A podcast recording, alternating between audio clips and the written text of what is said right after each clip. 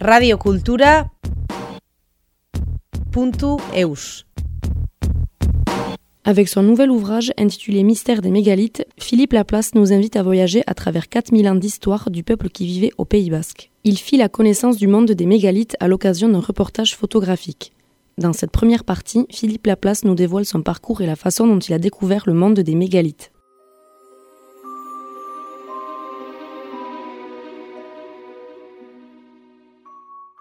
Quand je l'ai vu, je lui ai dit écoutez monsieur, est-ce que vous utilisez des baguettes? Et il m'a dit monsieur, est-ce que vous êtes en train de m'enregistrer? Bah, Je lui ai dit non, je ne me permettrai pas de vous enregistrer. Vous êtes sûr? Oui, oui. Et là, il m'a dit mais bien sûr que j'utilise des baguettes. Et c'est un peu un non-dit parce que beaucoup de mes collègues utilisent des baguettes, mais on ne peut pas le dire parce que c'est toujours pas reconnu, on passerait un peu pour des farfelus, mais bien évidemment qu'il y a des énergies qu'on capte et qui sont difficiles à expliquer.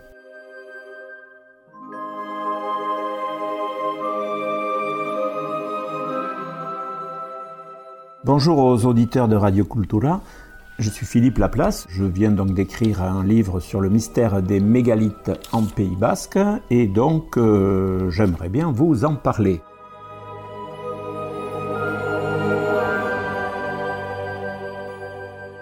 Alors dans mon parcours professionnel, euh, je suis rentré, j'étais à l'école à Saint-Jean-Pied-de-Port, à la Citadelle, et ensuite je suis rentré à l'âge de 16 ans dans l'armée de l'air. Et à l'âge de 19 ans, je suis devenu photographe aérien à la base de d'Ensheim en Alsace. Ensuite, je suis revenu sur Mérignac. Et donc, quand j'étais à Mérignac, j'avais un voisin qui voulait faire un puits commun avec moi. Et puis il me dit euh, Tiens, je connais un gars euh, qui est sourcier, il va peut-être nous indiquer où faire le puits. J'avoue que j'étais très sceptique euh, sur le fait que quelqu'un puisse trouver un puits ou quoi, mais enfin, quitte à creuser, euh, autant, euh, autant pourquoi pas écouter cette personne.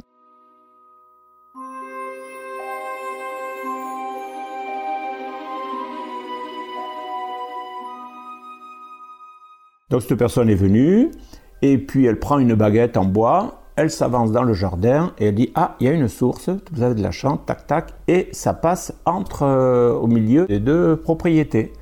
Donc c'est bien, vous allez pouvoir faire, euh, vous allez pouvoir faire le, puits au milieu. Bon, ben, c'est très bien. Euh, et puis là, c'était un, ami enfin, de mon voisin qui était bénévole. Et donc, apéro. On commence un apéro, deux petits apéros. Et puis il dit, allez, tout le monde va essayer. Bon, et commence à un, l'autre, etc. Bien sûr, ça ne marchait pas. Et arrivé à mon, à mon tour, je prends la baguette et je m'approche et la baguette se met à vriller dans mes mains. Il me dit, tu es sourcier. Bon, moi, je pensais plutôt que j'étais un peu chalumé par l'apéritif. Voilà, mais c'était très bizarre comme sensation. Bon, il me dit, tu es sourcier, on en est resté là.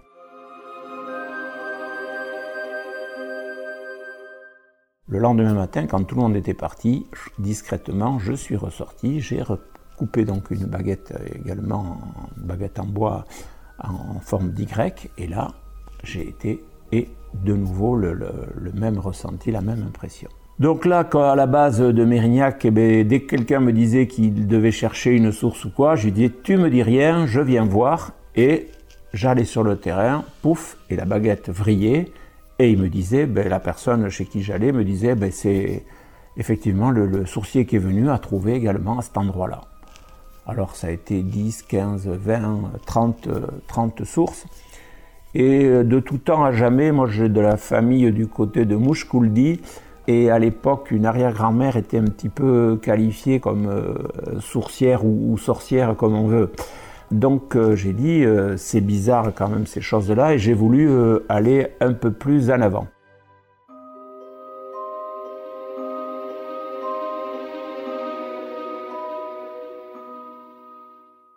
Donc j'ai intégré un nom un peu pompeux l'association bordelaise d'études métapsychiques qui étudiait tous les phénomènes paranormaux.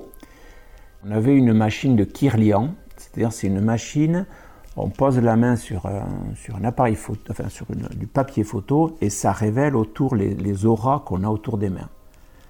Là j'avais tous les guérisseurs de Bordeaux qui testaient cette euh, machine et puis on n'est jamais mieux servi que par soi-même. J'ai testé à mon tour Et là, le docteur Barry, le professeur Frugès qui dirigeait cette association bordelaise, m'a dit Mais tu as vraiment beaucoup, beaucoup de magnétisme. Et donc, euh, qui dit magnétisme dit euh, sourcier, mais dit guérisseur, euh, enfin, dit beaucoup de choses, ressenti de lieux qui ont des, des énergies telluriques ou autres. Donc là, j'ai eu une preuve un peu matérielle que j'avais ce don.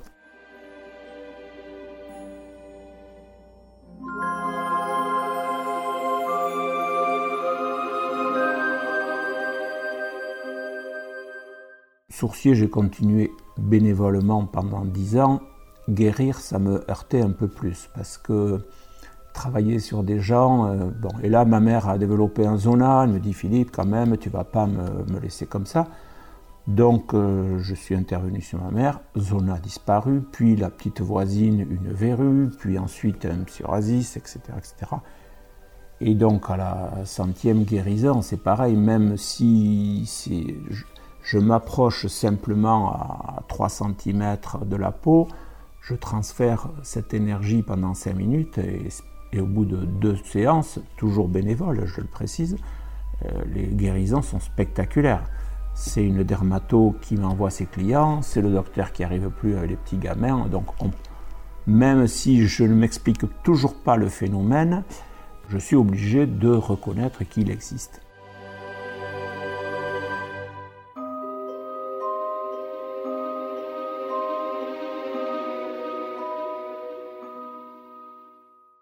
Ensuite, petite anecdote, j'ai un ami à moi que je peux citer, Michael Echeverria, qui est, qui est euh, président des Amis de Saint-Jacques euh, dans les Landes notamment et, par euh, connaissance au Pays Basque, me dit Tiens, Philippe, toi qui es toujours dans le magnétisme, là, j'ai vu quelque chose de très curieux.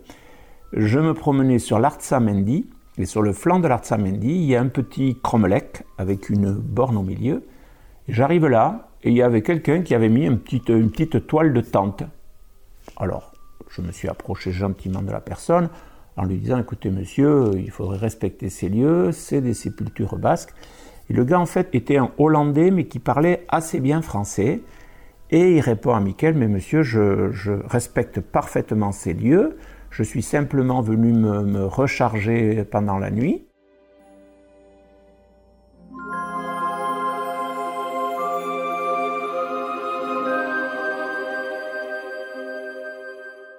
Et il sort de, son sac des baguettes en cuivre et il lui dit Regardez d'ailleurs, et il prend les baguettes et il s'approche au centre du cromlech et les baguettes se mettent en croix, se croisent par leur milieu et il dit, voyez, il y a euh, des forces euh, d'énergie, de tellurisme. Donc Michael me rapporte cette anecdote. Dès le lendemain, je suis parti sur l'Art Saint-Mendy. Et euh, alors moi, j'ai les baguettes en, cuivre, mais je préfère travailler avec la, baguette en bois que, que, je coupe sur place, parce que c'est vraiment très très spectaculaire. Donc je m'approche du cromlech, et là la baguette, pouf, elle, elle vrille dans la main, on ne peut pas la tenir. Là, je dis c'est très curieux. J'avais entendu parler d'Okabe, donc je pars sur Okabe à la nécropole. Il y en a 20 ou 25. Et là, à chaque centre de Cromlech, à chaque centre, la baguette qui vrille.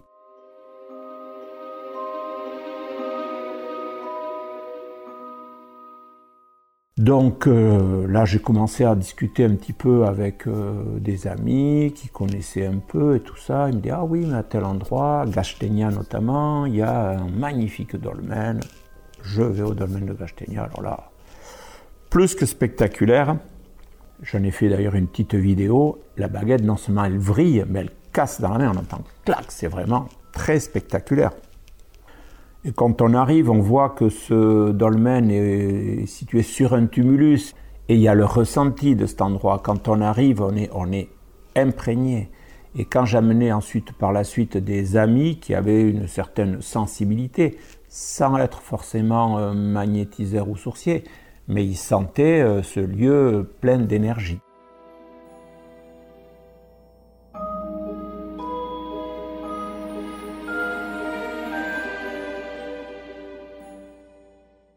J'ai commencé à en parler un peu dans le milieu d'archéologie ou de spécialistes de mythologie dans le cercle enfin, bayonnais ou, Pays Basque. Et là, j'ai compris que ce serait assez compliqué. Parce que là, on me dit non, non, faut pas la drac, le truc, etc. Il faut passer par moi, il faut passer par ci. Bon, comme euh, je suis un peu, un peu têtu quand même de nature, hein, j'ai dit non, je ne vais pas en rester là. Même s'ils ont du mal à l'admettre, moi, au bout de 100 fois, la notion de hasard, elle a disparu.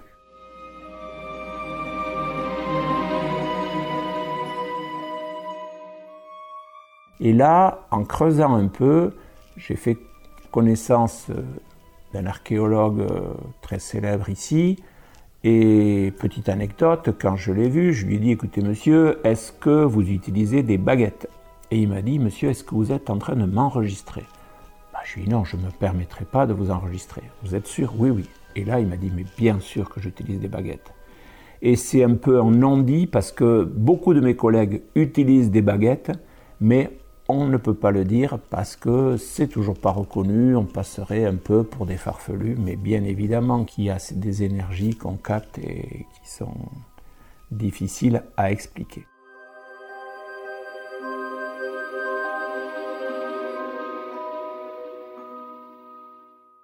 Et là m'est venue l'idée de faire un livre je suis photographe aérien, je travaille beaucoup en drone. Alors là, les amis, je peux les citer, euh, photographes, Kepa Etchandi euh, et d'autres euh, personnes très connues, qui connaissaient bien les lieux, quand ils ont vu effectivement ce que le drone amenait en plus, on voyait des cercles de pierre, des, des nécropoles qu'on ne voit pas au sol. On m'a encouragé parce qu'on m'a dit déjà, ne serait-ce qu'avec la qualité des photos, il y a matière à faire un livre. Il faut savoir que rien n'avait été fait depuis le docteur Blot, qui a passé 30 ans de sa vie à étudier, euh, à les répertorier, mais les répertorier plutôt en les mesurant, en grattant un peu, voir s'il y avait des ossements, du charbon de bois, des choses comme ça. Et là, je me suis mis à dévorer non seulement son livre, ses études, et il y avait euh, notamment dans les archives du musée basque peut-être 1000 euh, pages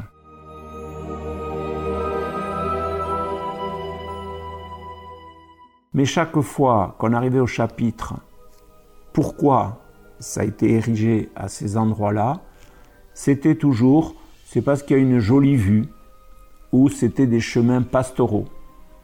Mais jamais on ne parlait d'énergie.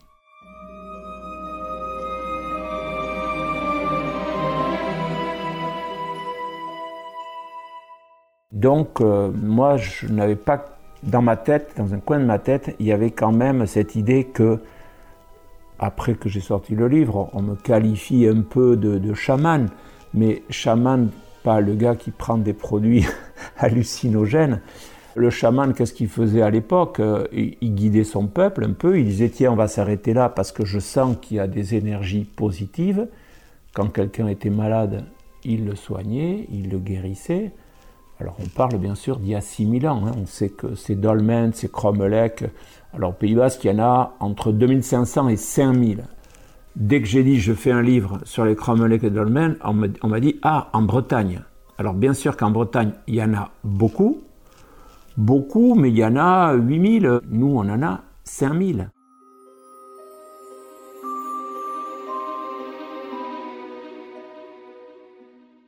En Europe, il y en a absolument partout.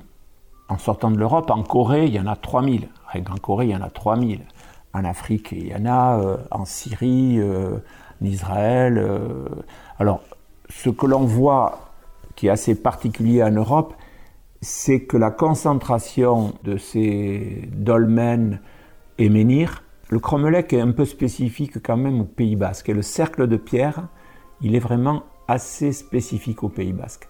Mais tout ce qui était dolmen et menhir, on voit que ça part du nord de l'Afrique du Sud, voilà, mais après ça attaque l'Espagne, le Portugal, la France.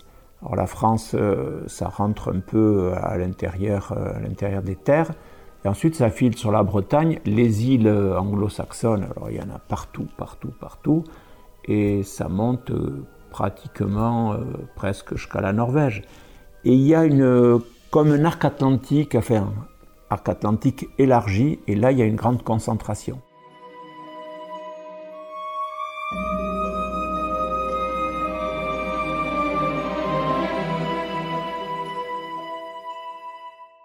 c'est un énorme mystère parce que, bien évidemment, à l'époque, les moyens de communication et pour se déplacer étaient très longs. Internet marchait très mal il y a 6000 ans, voilà. Et donc, euh, ce qui est curieux, c'est que l'Amérique a été découverte, je ne sais pas, 1400 et quelques années. En Amérique, il y a des dolmens érigés exactement de la même façon. C'est-à-dire que au solstice d'été, solstice d'hiver, vraiment, ça répond à une orientation. Et tous les peuples qui l'ont érigé, les ont érigés de la même façon. La même forme architecturale et la même orientation.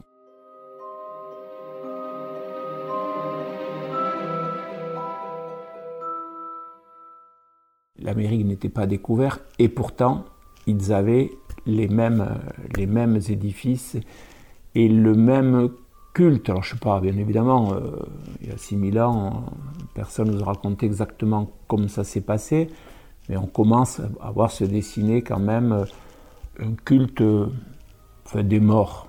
Oui, parce que les dolmens, on est, on est, certain que ça a une vocation mortuaire. Les cromlechs, il y a diverses interprétations. Et les menhirs, eux, peut-être pourraient être euh, plus directionnels, voilà, ou des lieux de, de, rendez-vous. Mais en tous les cas, les menhirs répondent exactement de la même façon aux baguettes, exactement.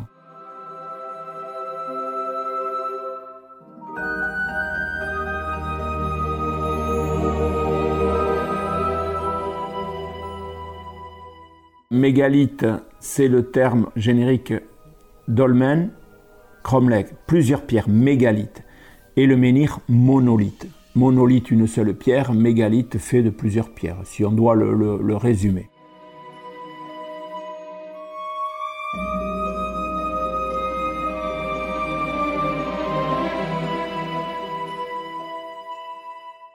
La spécificité, bien évidemment, c'est l'altitude. On voit que on va dire 90% des cromlechs sont, on va dire, à une moyenne de 600 mètres à peu près, 600-800 mètres, 1000 mètres, enfin voilà. Alors bien évidemment, on ne retrouve pas ça euh, en Bretagne ou dans d'autres endroits. Et comme je l'ai dit, le, le cromlech est un peu une spécificité du Pays basque. Il y en a beaucoup. Et le dolmen est plutôt dans la plaine. On va le trouver sur Mendive, voilà.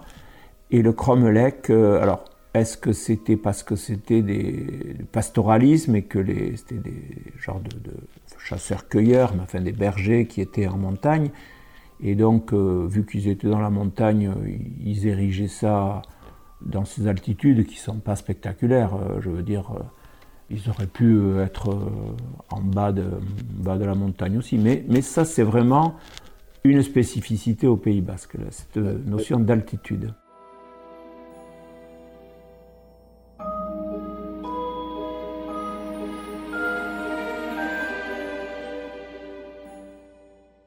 Nous, bien évidemment, on est un peu limité parce qu'on n'a on pas beaucoup de, de montagnes de haute altitude, mais on trouve des monolithes ou mégalithes euh, à 2000 mètres environ, oui, bien évidemment.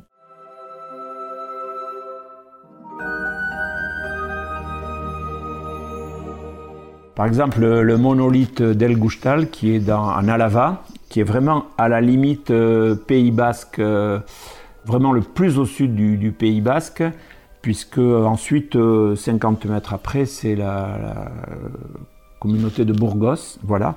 Et pour y aller, il est, il est vraiment à plus de, de 1300 mètres à peu près, quoi. Hein. Il domine vraiment, il fait 6 mètres. On se demande comment ils ont pu ériger ça. Je pense notamment euh, à d'autres euh, dolmens euh, qui sont dans l'Aralar, qui sont au sommet de, de pics. Il n'y a pas un caillou, pas un caillou autour on a calculé qu'il faudrait être 100 personnes pour porter la, table du dolmen, 100 personnes. Et ils sont au sommet, dans un endroit totalement inaccessible, mystère, hein, le même mystère que l'on a sur les pyramides, sur euh, Stonehenge, euh, voilà, il y a un grand mystère.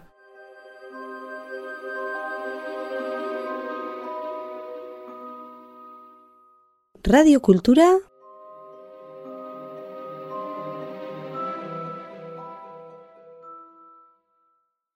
tu.